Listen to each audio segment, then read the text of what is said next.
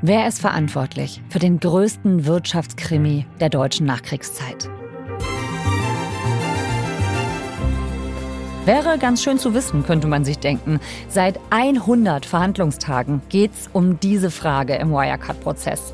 Was ist dabei bis jetzt rumgekommen? Das klären wir mit dem BR-Investigativjournalisten Arne Meyer-Fünfinger. Kleiner Spoiler. Wenn man das als Drehbuch vorgelegt bekommen würde, würde man sagen, komm, also nee, jetzt wird es mir echt zu abgefahren. wäre nicht realistisch genug. Genau, das wäre nicht realistisch genug.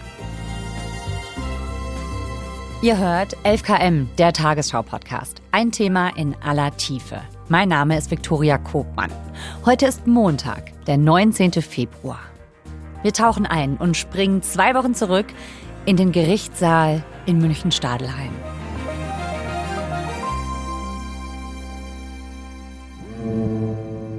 Das war in mehrfacher Hinsicht ein besonderer Verhandlungstag, weil es war der hundertste und er war auch deswegen besonders, weil es der erste Verhandlungstag war, den einer der Angeklagten, Oliver Bellenhaus, in Freiheit verfolgen konnte. Er ist ja wenige Stunden zuvor aus der Untersuchungshaft entlassen worden, in der er über dreieinhalb Jahre gesessen hat und konnte den Gerichtssaal mehr oder weniger als freier Mann betreten. Er ist ja unter Auflagen freigelassen worden, das heißt, er muss jetzt innerhalb von einer gewissen Zeit einen festen Wohnsitz nachweisen, er darf nicht ins Ausland reisen, er musste seine Ausweise abgeben. Er ist jetzt tatsächlich auf freiem Fuß, das heißt konkret, wenn er jetzt in den Verhandlungssaal kommt, sonst ging er immer durch eine Seitentür in den Verhandlungssaal, geführt von Justizwachtmeistern. Und jetzt konnte er das erste Mal nach über einem Jahr Prozessdauer ganz normal, wie ich auch, die Treppe runter, durch die normale Tür, mhm. in den normalen Eingang. Und mhm. das war für ihn dann auch eine neue Erfahrung. Mhm. Guten Morgen zusammen, guten Morgen. Okay, schauen wir uns diesen Mann nochmal genauer an.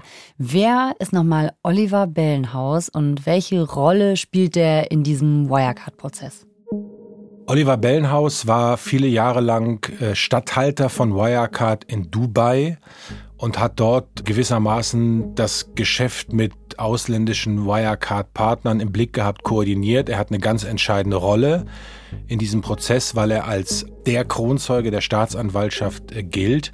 Und insofern ist Oliver Bellenhaus sicherlich eine der Schlüsselfiguren in diesem Skandal und auch in diesem Prozess. Aber wenn Oliver Bellenhaus so eine Schlüsselfigur ist, als Kronzeuge und ja auch als Mitangeklagter, warum darf der denn dann jetzt das Gefängnis verlassen? Das ist ein Fingerzeig, dass das Gericht ganz offensichtlich den Schilderungen von Bellenhaus äh, Glauben schenkt. Bellenhaus sagt, es ist einiges schiefgelaufen bei Wirecard, es sind Bilanzen manipuliert worden, es sind Geschäftszahlen manipuliert worden, das Geschäft ist geschönt worden. Mhm. Bellenhaus hat im Zuge des Verfahrens immer diese schöne Formulierung gebraucht, man hat da so an Unterlagen rumgefrickelt. Mhm. Das hat er also eingeräumt und seine Mitschuld damit eingestanden. Und dann gibt es den Gegenpart. Und den nimmt eigentlich von Anfang an der andere Angeklagte Markus Braun ein, der frühere Vorstandschef. Markus Braun war viele, viele Jahre Mr. Wirecard, das kann man so sagen. Die bestimmen die Figur, so wird das auch im Prozess immer deutlicher, weil es immer mehr Zeugen gibt, die ein Bild von ihm zeichnen, dass sehr viele Beschlüsse, sehr viele Entscheidungen über seinen Schreibtisch gelaufen sind. Also er war derjenige, der über viele Jahre Wirecard entscheidend gelenkt hat, der die Firmenstrategie vorgegeben hat und insofern eigentlich eine der prägenden Figuren dieses ehemaligen DAX-Konzerns. Mhm. Der sagt, dass Oliver Bellenhaus und der frühere Wirecard-Vorstand äh, Jan Marschalek und eine Bande um diese beiden daran beteiligt war, Geld aus diesem Konzern zu schleusen. Also dass die quasi dafür gesorgt haben, dass Wirecard betrogen wird also es gibt auf der einen Seite Bellenhaus, der Braun belastet, und auf der anderen Seite Markus Braun, der äh, Bellenhaus belastet und ihn der Lüge bezichtigt. Also das sind so diese beiden Frontlinien, die sich eigentlich von Anfang an in diesem Prozess aufgezeigt haben. Das sind zwei Angeklagte, die völlig konträre Versionen von dem erzählen, was da eigentlich in den vergangenen Jahren bei Wirecard gelaufen ist. An der Stelle, um das nochmal ganz klar zu machen. In dem Fall gab es noch kein Urteil. Für alle hier erwähnten Angeklagten und Verdächtigen gilt also die Unschuldsvermutung. Also lass uns noch mal ganz kurz schauen. Wirecard, das war ja bis zum Sommer 2020 ein deutsches DAX-Unternehmen. Dann kam der Zusammenbruch. Der Finanzdienstleister Wirecard kommt nicht aus den Schlagzeilen. Das Unternehmen musste heute die Veröffentlichung seiner Jahresbilanz erneut verschieben. Beim DAX-Konzern Wirecard ist Vorstandschef Braun heute mit sofortiger Wirkung zurückgetreten.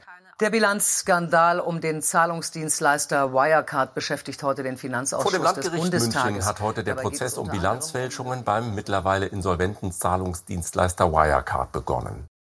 Falls ihr übrigens nochmal nachhören wollt, was genau passiert ist, wir haben hier bei FKM vor ziemlich genau einem Jahr schon mal detailliert auf den Fall geschaut, Arne und ich. Wir verlinken euch die Folge natürlich in den Shownotes. Also für diejenigen, die sich schon seit vielen Jahren mit Wirecard beschäftigt haben, und es gab seit vielen Jahren auch schon Unregelmäßigkeiten, beziehungsweise es gab seit vielen Jahren schon Gerüchte, Berichte über mögliche Unregelmäßigkeiten bei Wirecard. Insofern kam es für einige gar nicht so überraschend, dass der Konzern dann kollabiert ist. Wer zum Beispiel eigentlich seit 20 Jahren sich mit Wirecard beschäftigt hat, ist Jörg. Jörg ist jemand, der durch eine Erfahrung im privaten Umfeld, weil es Probleme gab, jemand, den er kennt aus der Familie, hatte Probleme auf der Telefonrechnung, da ist Geld abgebucht worden, das war für ihn nicht erkennbar und er hat dann sich damit konzentriert beschäftigt und ist dann darauf gestoßen, dass da Firmen dahinter stecken, die nicht plausibel sind. Also ich komme ja eigentlich aus der Verbraucherschutzecke und bin da reingeschlittert aufgrund von ein paar Fällen in der Bekanntschaft und Verwandtschaft. Und das war im Sommer 2003. Da gab es die Firma Wirecard ja so noch gar nicht, aber da hat eigentlich die Recherche begonnen. Und weil diese Abrechnungen auf der Telefonrechnung nicht plausibel waren, hat er sich das dann angeguckt und ist nach und nach auf ein Netzwerk gestoßen und irgendwann auch auf Wirecard. Mhm. Und dann hat er immer wieder ähm, neue Unregelmäßigkeiten entdeckt. Und deswegen kann man sagen, dass Jörg, glaube ich, einer der Menschen auf dem Globus ist, der sich am besten mit Wirecard auskennt, weil er sich das eben schon so lange angeguckt hat. Ja, okay, also das ist, muss man mal sagen, kein Journalist, das ist äh, auch kein unabhängiger Beobachter oder professioneller Rechercheur, aber er hat sich eben schon lange damit beschäftigt. Genau. Und was hat er dir gesagt über den Prozess? Jörg hat gesagt, dass er sich diesen Prozess eigentlich, als der dann begonnen hat, relativ entspannt anschauen wollte, weil er gesagt hat, jetzt kommt endlich die Wahrheit ans Licht. Ich kannte die Anlageschrift und dachte, die Staatsanwaltschaft wird jetzt Stück für Stück ihre Beweise da ausrollen. Und ich kann mich zurücklehnen, äh, habe sehr viel Hintergrundwissen und die Show genießen. Okay, Jörg genießt die Show, so sagt er es über den Prozess. Du warst ja auch immer wieder im Gericht und hast den Prozess verfolgt. Wie würdest du da die Stimmung beschreiben? Das Setting ist immer gleich. Man sitzt immer in diesem unterirdischen Raum, Verhandlungssaal, der ja auf dem Gelände der Justizvollzugsanstalt sich befindet. Das ist ein Hochsicherheitstrakt, immer äh, besetzt mit äh, Beschäftigten der Justiz, die da mit entsprechenden Waffen etc. sitzen und aufpassen, dass da nichts passiert. Also mhm. es kommt auch kein Tageslicht rein. Das heißt, diese Stimmung ist gelegentlich auch so ein bisschen beklemmend. Mhm. Und es wird seit vielen, vielen Monaten versucht, durch die Befragung zum Beispiel von immer neuen Zeugen Licht ins Dunkel zu bringen. Und wir sind immer noch an dem Punkt in diesem Skandal und in diesem Prozess, wo entscheidende Fragen immer noch nicht geklärt sind. Welche Fragen sind das? Es geht im Kern im Prinzip um eine Frage und das ist die Frage, die auch immer noch die beiden Angeklagten Bellenhaus und Braun trennt.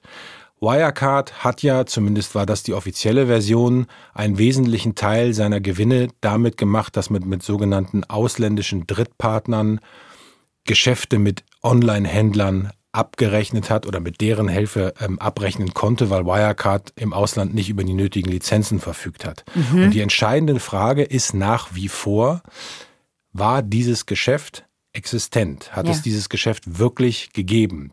Kannst du es nochmal genauer erklären? Was ist dieses Drittpartnergeschäft? Also einer dieser Drittpartner, Alalam zum Beispiel, saß in Dubai. Mhm. Ein anderer Paisi saß auf den Philippinen. Und die offizielle Darstellung ist, dass Wirecard diese ausländischen Geschäftspartner gebraucht hat, um zum Beispiel mit Online-Händlern mhm.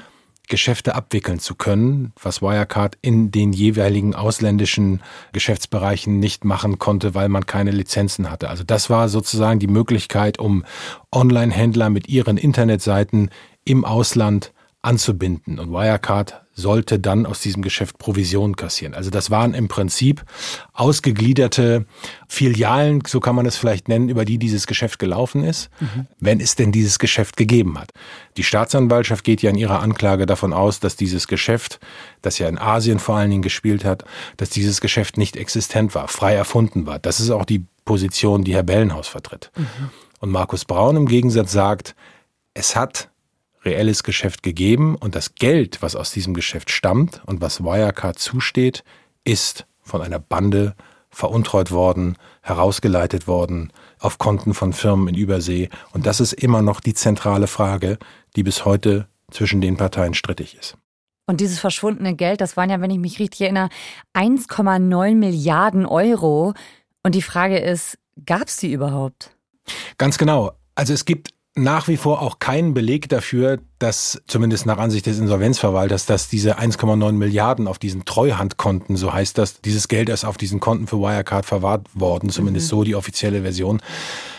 Dieses Geld hat es wohl nie gegeben.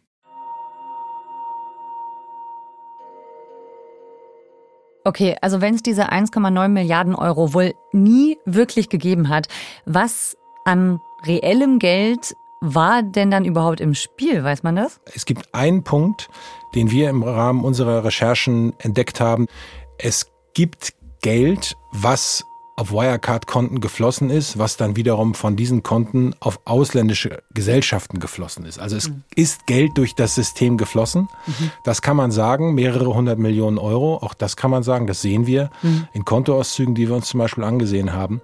Aber dieses Geld ist verschwunden. Dieses Geld ist auf Konten von Gesellschaften geflossen, die im Ausland sitzen, die in Steuerparadiesen mhm. sitzen, die in Hongkong zum Beispiel sitzen.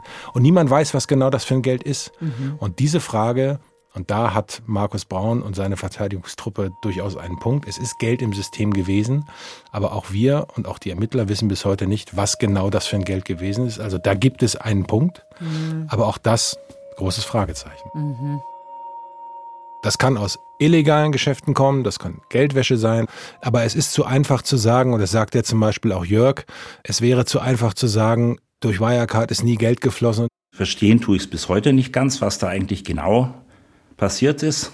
Dennoch glaube ich, dass man die Geschichte Wirecard nicht so sehr vereinfachen kann, wie es passiert ist. Und vor allem eben nicht so auf eine Seite sich, also nur eine Seite, nur eine Möglichkeit sehen, wo es einfach zwei Möglichkeiten gibt.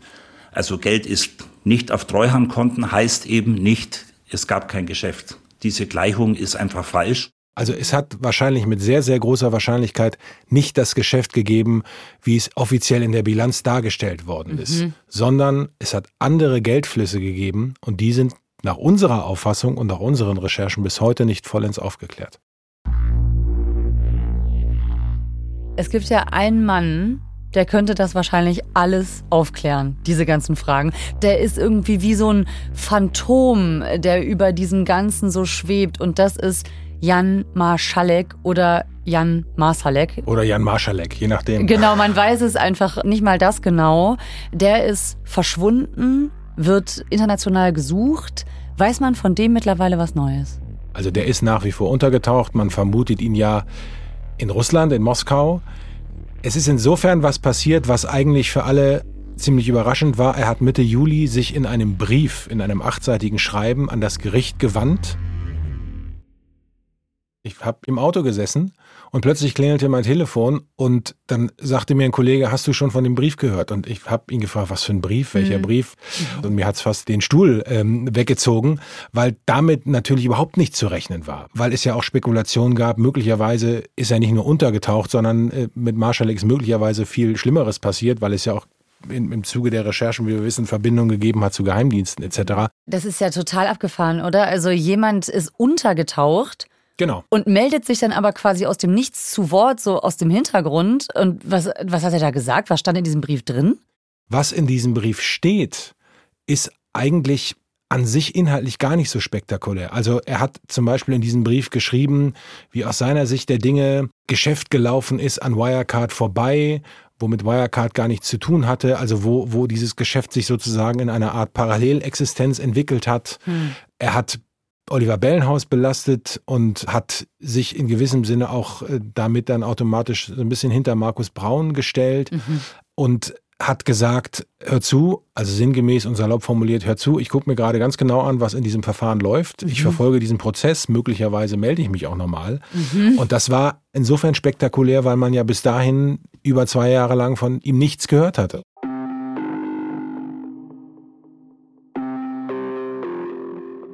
Und weiß man irgendwas darüber, was er gemacht hat seit seiner Flucht vor dreieinhalb Jahren? Es hat jetzt, und das ist die neueste Wolte, es wird im Herbst in London einen Prozess geben, mhm. weil vor ziemlich genau vor einem Jahr in London fünf Bulgaren festgenommen worden sind, die der Spionage für Russland bezichtigt werden. Mhm. Und die Staatsanwaltschaft, die das dort angeklagt hat, ähm, hat unter anderem in ihren Ermittlungen herausgefunden, dass diese fünf bulgarischen Spione, die für Russland spioniert haben sollen, angeleitet worden sein sollen von jemandem, der vorgegeben hat, Jan Marschalek zu sein. Es gibt ein Indiz, das dafür spricht, dass das stimmen könnte. Es gibt einen dieser Angeklagten, der heißt Orlin R. Das ist ein bulgarischer Geschäftsmann, der in Großbritannien eine Technikfirma hatte. Der hat sich vor vielen, vielen Jahren schon per E-Mail mit Jan Marschalek ausgetauscht und sie haben hin und her geschrieben. Insofern könnte da was dran sein. Mhm. Das wissen wir auch noch nicht genau. Und der Prozess soll im Oktober 24 beginnen in London. Also das ist die neueste Wolte, die es diesbezüglich gibt. Und das heißt ja auch, es gibt immer mehr Indizien dafür, dass Jan Maschalek wirklich für den russischen Geheimdienst gearbeitet hat. Aber auch hier gilt natürlich die Unschuldsvermutung. Jan Maschalek sitzt ja aber nicht im Gerichtssaal, im Gegensatz zu Markus Braun und Oliver Bellenhaus. Der eine in U-Haft, der andere ist jetzt auf freiem Fuß. Wir haben jetzt einiges gehört und gelernt. Was bedeutet das alles für den Prozess und vor allem für Markus Braun? Also die Entwicklungen in dem Verfahren in den vergangenen Wochen waren jetzt für Braun nicht unbedingt positiv, sagen wir es mal so. Also nicht nur die Freilassung von Herrn Bellenhaus, sondern mhm. es waren in den vergangenen Wochen auch Zeugen da, zum Beispiel von einem der Drittpartner, ähm, jemand, der als Direktor in einer dieser Drittpartnerfirmen eingetragen war, der wusste gar nicht, welche Funktion er hat. Also er wusste auch teilweise nicht, dass er in einer Firma Direktor ist. Moment mal kurz, man muss doch wohl mitbekommen, wenn man Direktor von der Firma ist, oder? Sollte man meinen, aber es gab nicht nur diesen Zeugen, sondern es gab auch eine andere Zeugin, die ausgesagt hat im Wirecard-Prozess. Die war zugeschaltet aus Bangkok. Die war als Direktorin einer Firma, einer Geschäftspartnerfirma von Wirecard eingetragen. Mhm. Auch ihr Reisepass war hinterlegt für die mhm. Eröffnung eines Kontos. Die wusste davon gar nichts. Sie hat gesagt, ja, das ist mein Pass, aber dass ich da Direktorin bin, keine Ahnung. Das höre ich heute das erste Mal. Ich kenne auch diese Firma nicht. Ich kenne auch Wirecard nicht. Hab nie gehört. Okay. Also das, das ist so das Mysterium, ja. dass auch dieser Prozess immer wieder für Überraschungen gut ist. Es gibt einige Merkwürdigkeiten im Prozess, die in den vergangenen Wochen aufgetaucht sind, die zumindest Fragezeichen auftauchen lassen, was die Rolle von Herrn Braun angeht. Ja, das spricht ja nicht gerade für seine Version, dass es diese Drittpartnergeschäfte gab, wenn wichtige Mitarbeiter von diesen angeblichen Drittpartnern noch nie was von Wirecard gehört haben. Jetzt läuft der Prozess ja schon über ein Jahr lang. Da müsste sich bei solchen Zeugenaussagen doch mittlerweile ein relativ klares Bild zeichnen lassen, oder? Das Problem ist nur, dass ja der Kern des Skandals nicht in Deutschland spielt, obwohl Wirecard ja in Aschheim bei München gesessen hat, sondern der Kern des Skandals spielt ja mutmaßlich im Ausland. Die ganzen Drittpartner zum Beispiel hatten ihren Sitz im Ausland. Das bedeutet wiederum auch, dass es jetzt viele, viele Zeugen aus dem Ausland bräuchte, die dafür Aufklärung sorgen könnten. Aber das Problem des Gerichts ist eben, dass es Zeugen aus dem Ausland äh, nur schwer vorladen kann. Und das sagt auch der Gerichtssprecher Laurent Lafleur. Es ist Aufgabe des Gerichts, den Sachverhalt so weit wie möglich aufzuklären, aber gerade bei Auslandszeugen gerät das Gericht natürlich auch an die Grenzen seiner Möglichkeiten. Wenn jemand nicht kommen will, hat das Gericht hier keine Möglichkeiten, ihn dazu zu zwingen. Das waren die ersten ausländischen Zeugen, die bereit waren, auszusagen, beziehungsweise auch persönlich in Stadelheim zu erscheinen. Mhm. Und bei allen anderen Zeugen aus dem Ausland, die nicht kommen, da sind dem Gericht dann eben die Hände gebunden. Und deswegen mhm. ist es auch verständlich, wenn Prozessbeobachter, zum Beispiel wie Jörg, wenn die dann sagen, dieses Bild bleibt am Ende doch unvollständig. Ich sehe Zeugen, die sich bemühen, ihre Verantwortung kleinzureden. Ähm, ich sehe Zeugen mit sehr selektiven auch Erinnerungslücken. Also äh, ich weiß nicht mehr, ist, glaube ich, der häufigste Satz in Stadelheim überhaupt. Und Ich wurde immer verwirrter im Laufe dieses Prozesses und es ist jetzt auch so, dass ich nach einem Jahr sage, ich weiß letztlich nicht, wohin dieser Prozess gehen soll. Wie siehst du das? Stimmst du Jörg dazu? Man muss sich vielleicht dabei auch vergegenwärtigen, welche Rolle ein Gerichtsprozess eigentlich hat. Laurent Lafleur, der sagt, dass so ein Prozess natürlich insofern Grenzen hat, weil so ein Prozess nie ein ganzes Bild eines Skandals zum Beispiel zeichnen oder aufklären kann, sondern es geht immer in Anführungszeichen nur darum zu beleuchten, welche Verantwortung zum Beispiel haben die Personen, die da auf der Anklagebank sitzen. Es ist nicht die Aufgabe eines Strafprozesses, einen Untersuchungsausschuss zu ersetzen oder zu ergänzen oder einen gesellschaftlich relevanten Sachverhalt aufzuklären, sondern es geht allein um die Frage strafrechtlicher Verantwortlichkeit. Damit ist wahrscheinlich nicht jeder Prozessbeobachter zufrieden. Wie geht's jetzt weiter? Also Oliver Bellenhaus ist jetzt freigelassen worden. Das hat jetzt für Schlagzeilen gesorgt, aber verändert das jetzt was für den Prozess eigentlich? Es wird, glaube ich, erstmal, was den Prozessverlauf angeht, keine dramatischeren Folgen haben, weil jetzt die Beweisaufnahme ganz normal weitergeht. Es werden jetzt weitere Zeugen vernommen. Mhm. Es werden jetzt weitere Menschen gehört, die ähm, hoffentlich zur Aufklärung beitragen können. Und der Prozess ist ja noch terminiert vom Gericht bis Ende dieses Jahres. Also mhm. es sind Verhandlungstage festgelegt worden bis Ende dieses Jahres. Im März, nach jetzigem Stand, wird sich wohl der dritte Angeklagte, Stefan von Erfer, äußern. Der hat sich ja im Verfahren persönlich noch gar nicht geäußert. Mhm. Wer ist das?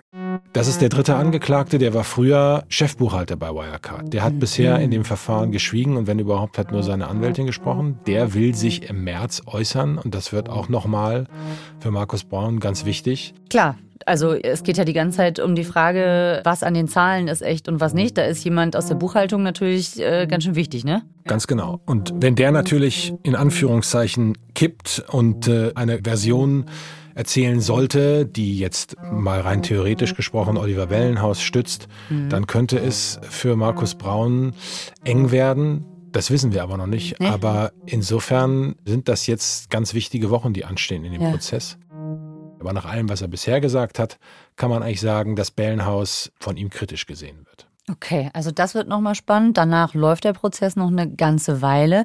Lässt sich denn schon ungefähr abschätzen, wann es da zu einem Urteil kommen könnte in dem Fall? Nein, Überhaupt nicht. Also, Gar nicht. Okay. Das lässt sich noch überhaupt nicht abschätzen. Auf so eine Aussage lässt sich auch der Sprecher vom Gericht, Herr Lafleur, nicht ein, weil das noch überhaupt nicht kalkulierbar ist. Das Verfahren ist so umfangreich und so komplex, wie ich es bereits vor über einem Jahr zum Start des Verfahrens angekündigt habe. Und ein Ende des Verfahrens ist derzeit noch nicht absehbar. Was ist denn absehbar? Also bei all den Erwartungen, kann dieser Prozess überhaupt diesen Fall Wirecard aufklären? Also wenn man sich Wirecard als großes Bild vorstellt, dann wird man am Ende, glaube ich, bestenfalls ein paar Mosaiksteine sich angesehen und aufgeklärt haben. Also mhm. diese Frage, ob Marschalek beim Geheimdienst war oder nicht, ist für dieses Verfahren völlig irrelevant, spielt ja. überhaupt keine Rolle. Ja. Ist völlig wurscht, ist völlig egal. Ähm, mhm. Ähm, darum geht es überhaupt nicht. Es geht einzig und allein um die Rolle dieser drei Angeklagten, gegen die jetzt aktuell verhandelt wird. Und ich wage jetzt mal die Prognose, äh, und das ist auch, glaube ich, ein bisschen unbefriedigend, die volle Wahrheit wird auch dieser Prozess nicht bringen. Und es mhm. werden am Ende dieses Verfahrens, auch wenn es dann ein Urteil gibt, mehr Fragen offen bleiben, als sie geklärt sein werden. Mhm. Und das ist sicherlich auch für viele, viele Beobachter das Unbefriedigende. Mhm. Trotzdem kann noch ganz viel passieren. Also kann gut sehen, dass wir uns dann in einem Jahr widersprechen, Arne, oder? Das ist gut möglich. Ich wage da keine Prognose, aber äh, vielleicht feiern wir dann hier nochmal Weihnachten zusammen und reden dann über das Urteil, das gerade gefallen ist. Also mhm. bislang ist es ja geplant, dass der letzte Verhandlungstag kurz vor Weihnachten in diesem Jahr stattfinden soll. Arne Meyer-Fünfinger ist Investigativjournalist und Experte für Wirtschaftskriminalität beim BR. Zusammen mit Josef Ferle recherchiert er seit dem großen Auffliegen 2020 zum Fall Wirecard und ist regelmäßig beim Prozess in Stadelheim vor Ort. Die Berichterstattung der beiden dazu könnt ihr auf br.de verfolgen. Und uns dürft ihr natürlich auch gerne folgen per Abo in der ARD Audiothek. Dann verpasst ihr keine Folge mehr. Autor dieser Folge ist Lukas Waschbüsch. Mitgearbeitet haben Caspar von Au und Sebastian Schwarzenböck. Produktion Hanna Brünjes, Christiane Gerhäuser-Kamp, Ruth Maria Ostermann und Laura Picciano. Redaktionsleitung Lena Gürtler und Fumiko Lipp. FKM ist eine Produktion von BR24 und NDR Info. Mein Name ist Viktoria Kobmann. Wir hören uns morgen wieder. Und bevor ihr abschaltet, noch ein Podcast-Tipp. Wenn ihr euch für spannende Kriminalfälle interessiert, dann hört doch mal in Legion Most Wanted rein. Hey, hier ist Keschrau. Letztes Jahr haben wir einen Podcast gemacht. Legion, Hacking Anonymous. Es ging um das Hacker-Kollektiv Anonymous und wer sich genau dahinter verbirgt. Eines dieser Anonymous-Mitglieder hat sich vor ein paar Monaten bei mir gemeldet. Mit einer E-Mail. Hallo Beros, fängt sie an. Okay. Was danach folgt, ist eine ziemlich wilde Geschichte. Sebastian, so nennen wir ihn, erzählt uns, er hat vor ein paar Jahren auf einer Party in Köln eine Frau getroffen, die behauptet habe, eine gesuchte RAF-Terroristin zu sein. Die letzte, nach der noch gefahndet wird. Und wir haben uns das mal angeschaut. Legion, Most Wanted. Zwei Episoden in der ARD Audiothek und überall, wo es Podcasts gibt.